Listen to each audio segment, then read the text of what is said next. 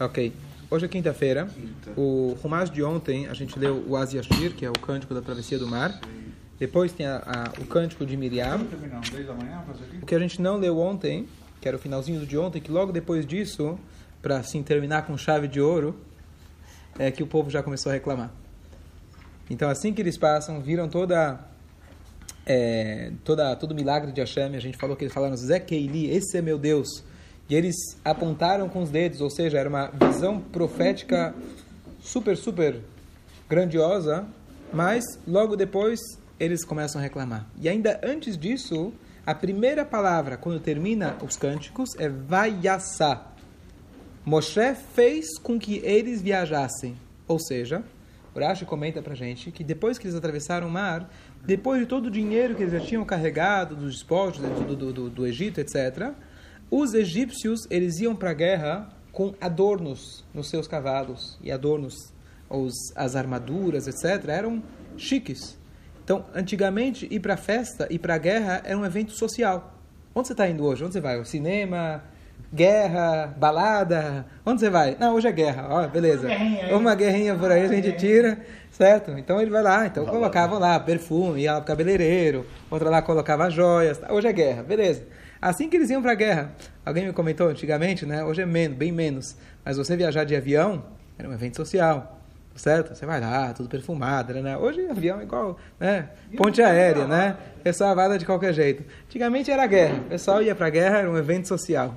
Então, as mulheres iam lá todas, inclu inclusive as mulheres. Só os milionários viajavam de avião antigamente. É, só os milionários, perfeito. Então, o que acontece? Para ir para a guerra, inclusive, as mulheres também se embelezavam, também para aproveitar isso como uma forma de persuadir o inimigo e etc. Não é ganhar dinheiro, mas é uma maneira de. Talvez até ganhar dinheiro no meio, mas a ideia era persuadir o inimigo e, entre aspas, né? É, o que acontece? Então, quando eles foram afogados, Hashem fez um milagre que todas aquelas armaduras e joias, etc., elas boiaram.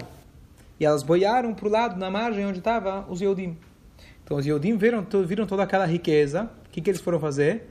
Opa!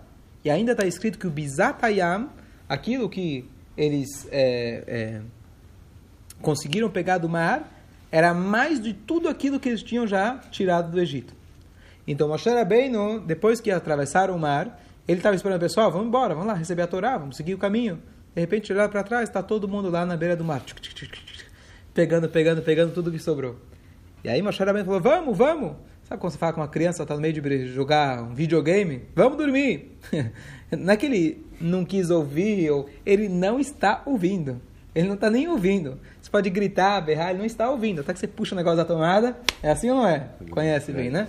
E aí, não joga videogame, mas tem outras coisas. Então, o que acontece? O que acontece?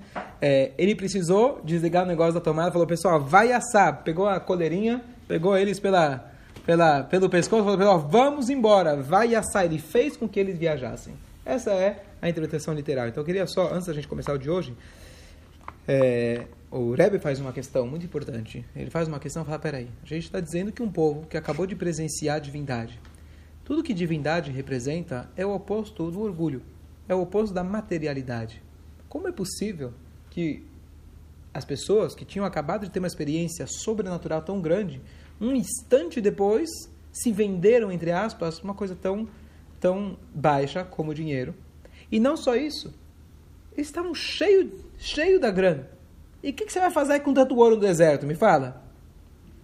Então, que história é essa? Então, alguém pode ser cínico e dizer, bom, tudo bem, sabe como que é, né? Um pouco a mais não vai fazer mal, tá certo? Já tenho muito, mas nunca vai fazer mal. Nada, nada demais.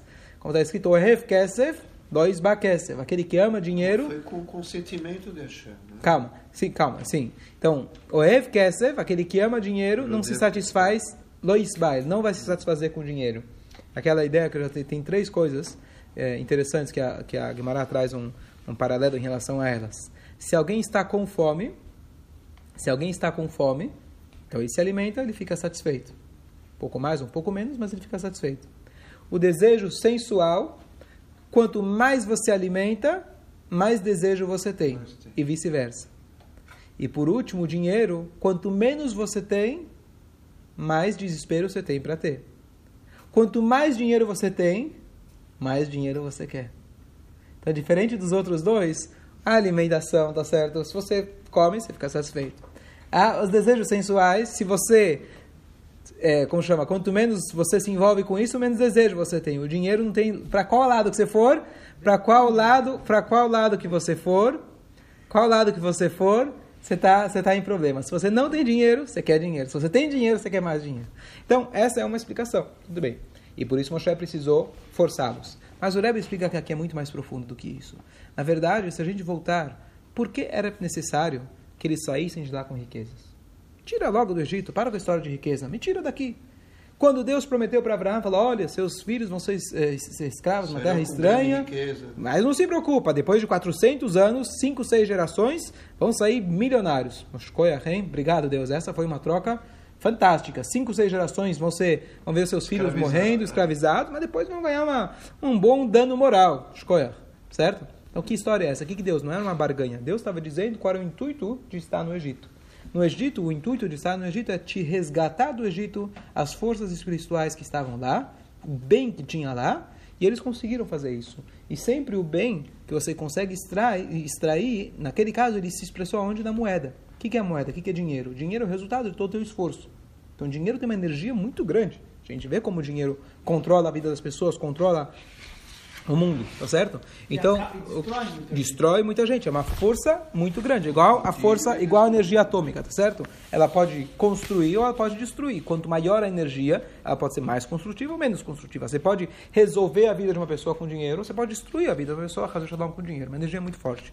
Então, isso que eles extraíram, por isso que Deus falou, eu quero que vocês tirem o dinheiro. Expliquei inúmeras vezes isso. Eles pegaram emprestado dinheiro é, dos egípcios, os objetos, que eles queriam, que Deus queria não só que o povo tirasse de lá a força, mas que o próprio egípcio, os próprios egípcios, o próprio Egito reconhecesse a força de Deus e essa luz seria mais elevada ainda. Por isso, inclusive, como já comentei, é proibido voltar para o Egito. Qual que é o motivo espiritual que a Torá proíbe de você voltar para o Egito? Porque você só vai para um lugar quando você tem uma missão para fazer lá você tem uma faísca divina para resgatar. No Egito, no Egito, já te respondo, no Egito já foi feito tudo. Então não tem o que você fazer lá. Então a Torá fala, não volta para lá. Tem discussão qual que é a proibição exata. Tem algumas opiniões. Uma que fala é proibido você voltar pelo mesmo caminho. A segunda fala que é proibido você voltar para ficar lá. De qualquer jeito, de maneira geral, não se mora. Desculpa, para não entrar na dúvida, a gente não vai, não vai para o Egito. Mas se alguém vai a passeio, com uma necessidade, etc., o Rambam ele morou lá, e ele morou porque ele precisou morar lá, precisou fugir, etc.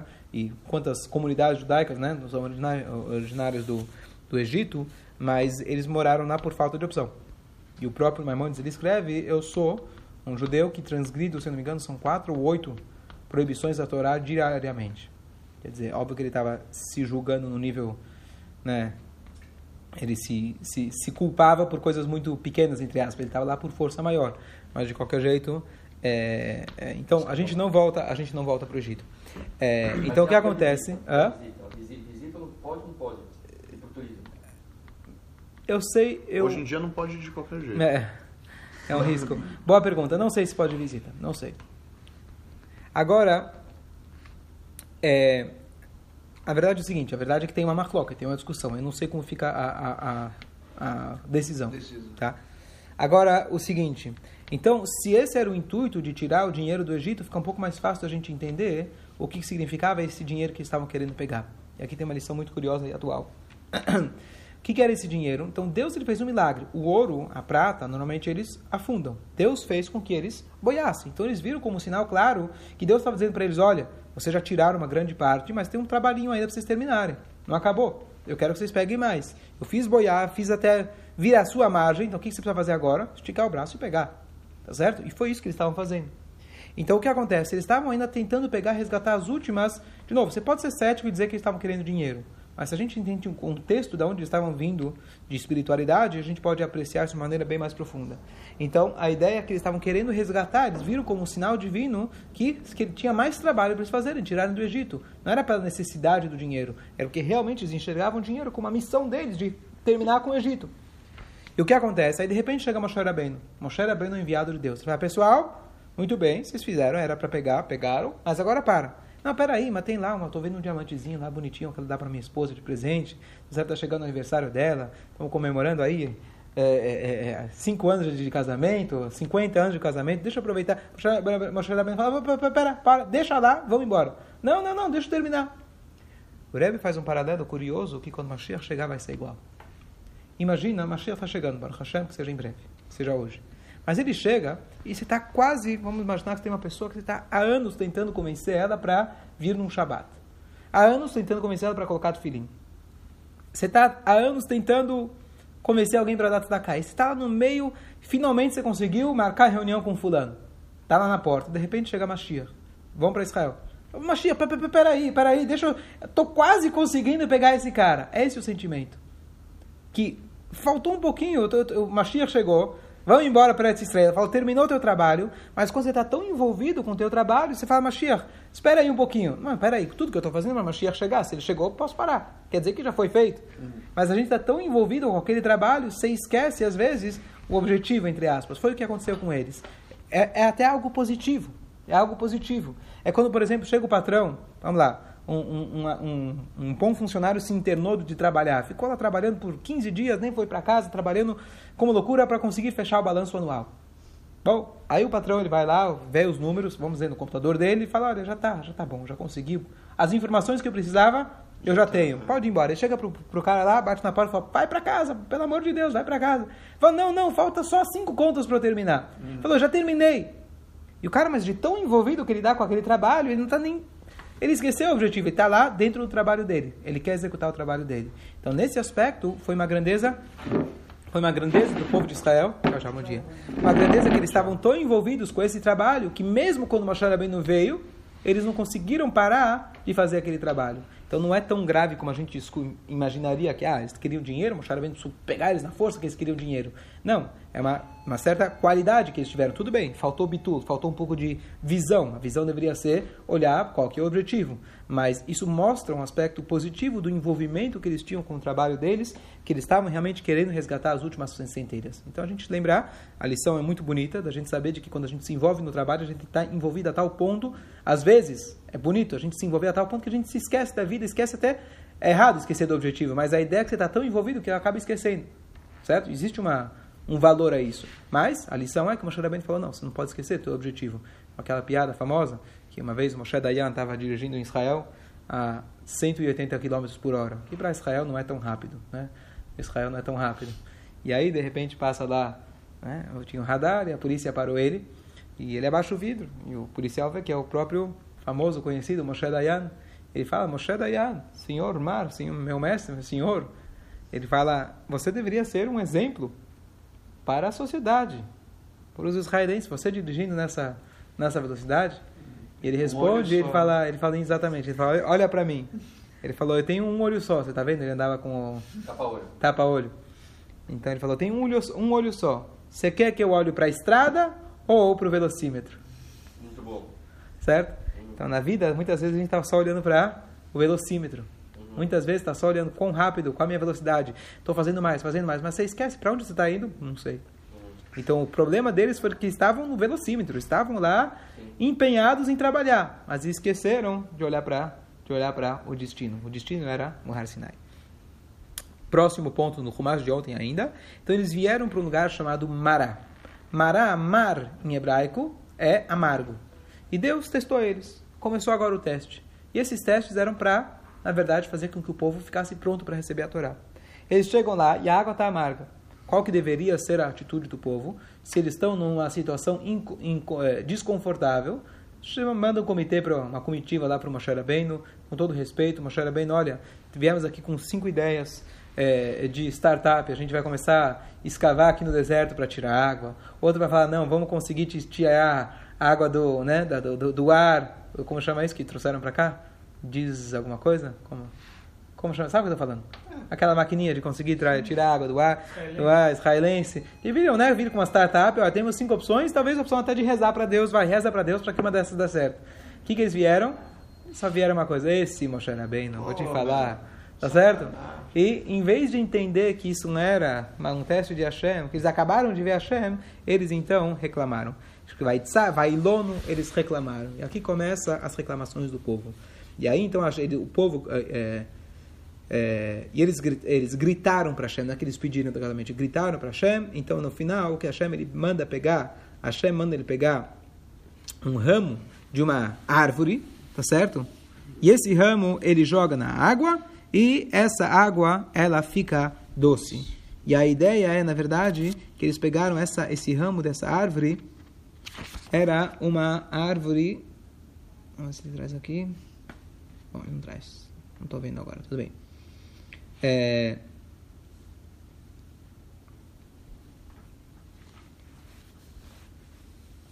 Bom, e aí, aí a água fica doce e eles podem, eles podem comer. Esse lugar se chamava Mará. Mas aqui a Torá termina dizendo Vesham Nisal. Esse foi lá o lugar onde Hashem, onde Hashem testou eles. Quando a gente for observar a nossa história, tudo começou com inúmeros testes. Abraham vindo foi testado dez vezes.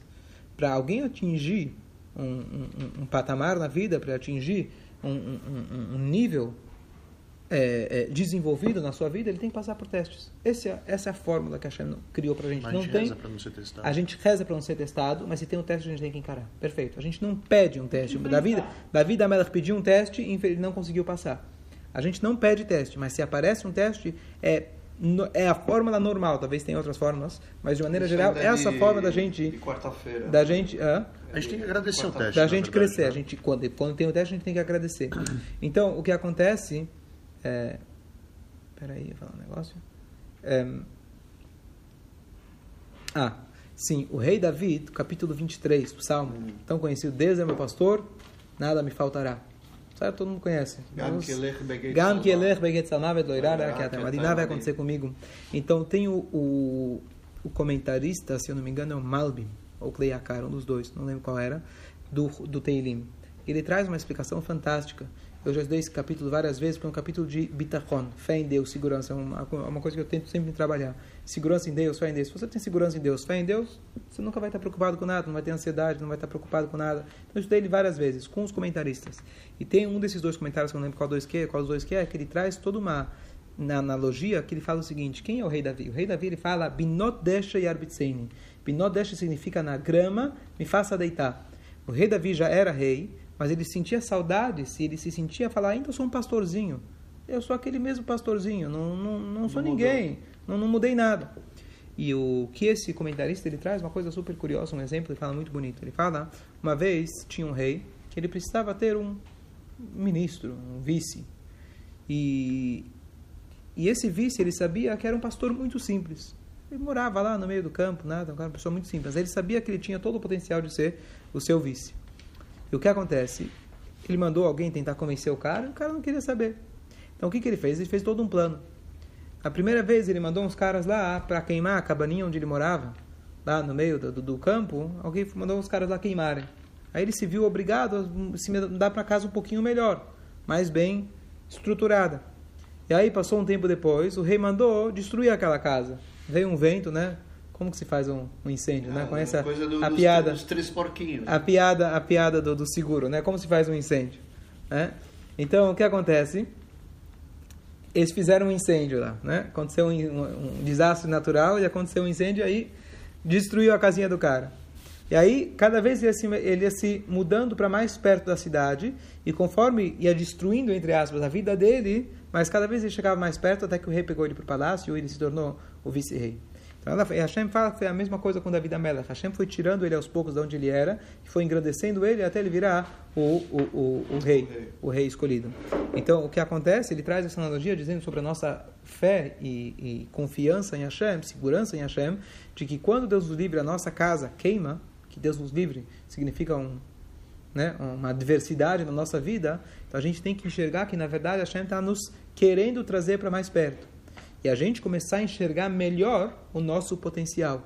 Se ele queimou a nossa casa, se ele fez para a gente esse tipo de adversidade, é porque agora ele quer que a gente construa uma casa mais perto do palácio dele.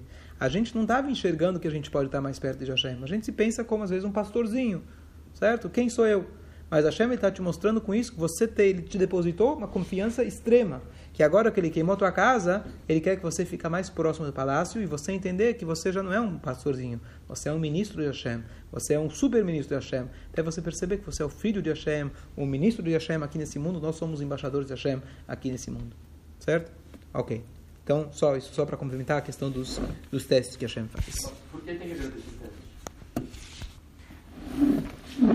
Assim, a gente não. Tudo que vem de Hashem, por que tem que agradecer um teste? A ideia não é falar, opa, Hashem, obrigado, hein, valeu, poxa, tô, tô feliz. Mas agradecer no sentido de que entender, com um sentimento de humildade, entender que quando tem um teste, quando tem um desafio pra gente, Hashem, ele está querendo nos aproximar dele. Pega o caso do, do pastorzinho, tá certo? Ele entender que o, o, o rei está querendo fazer gradativamente para ele crescer e poder virar quem ele realmente é. Tudo que Hashem nos dá é para o bem, para o nosso bem, inclusive, mesmo que a gente não enxerga. Então a gente tem que ter a humildade até de falar para Hashem. É difícil. Uma coisa bonita, só eu vou concluir com isso. O, a linguagem que o Rebbe uma vez usou, ele falou: I'm crazy about Mashiach. Sou louco por Mashiach. Assim que o Rebbe usou a linguagem sobre si. Da onde começou essa obsessão, entre aspas, do Rebbe por Mashiach? Mashiach está na Torá, todo mundo sabe, etc. Mas era uma obsessão. Então o Rebbe fala que quando ele, do dia que ele foi para o Heider, primeira vez que ele foi para a escolinha, acho que ele ia a pé, na Europa, ele, no caminho da escola, ele estava meditando.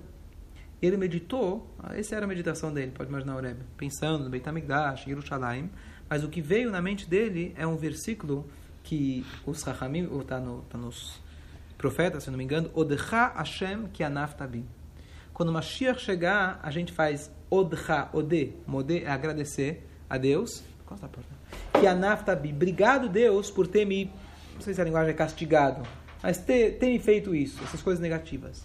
E ele dizia, fala, peraí, era uma pessoa, o Rebbe sempre foi uma pessoa extremamente sensível à dor do próximo. O holocausto, né, estava fresco. Então, o que acontece? Ele, ele parou e pensou, ele falou, como é possível, com todas as atrocidades inimagináveis, vai chegar um dia onde não só que a gente vai entender, ainda a gente vai virar para Hashem e agradecer. Não é possível.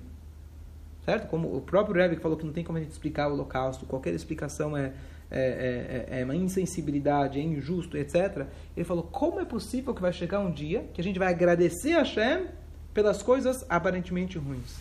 Então esse dia, esse, essa época vai ser uma coisa inimaginável, uma coisa extraordinária. E aí ele começou a montar isso na, na, mente dele. Como vai ser essa época de Mashiach? Quão boa vai ser essa época de Mashiach? E aí ele criou essa obsessão, esse sonho, e foi a missão de vida dele, e transferiu para cada um de nós, para que realmente a gente tem que fazer de tudo e não esquecer da não só de olhar no velocímetro, mas olhar qual é o nosso destino. Nosso destino é Mashiach.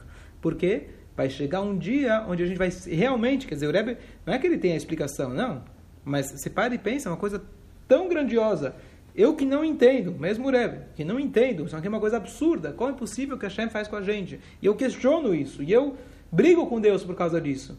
Com todo respeito, com toda humildade, mas a gente briga com Deus. Um dia eu vou poder enxergar que tudo isso foi bom. Isso aqui é uma época fora do comum. Vale a pena, vale a pena a gente investir, certo? Então, futuramente a gente vai realmente poder agradecer pelos testes. Hoje a gente fala, não me traga em testes. E a gente tem que exercer a nossa fé, que sabendo que se tem um teste, vem de Hashem. Bravo. Fala. Pergunta boa. Se você é uma pessoa que procura testes, Deus já deu para a gente 613 mitzvot. Cada uma delas tem um milhão de ramificações. Tem o Shulchan Aruch e costumes.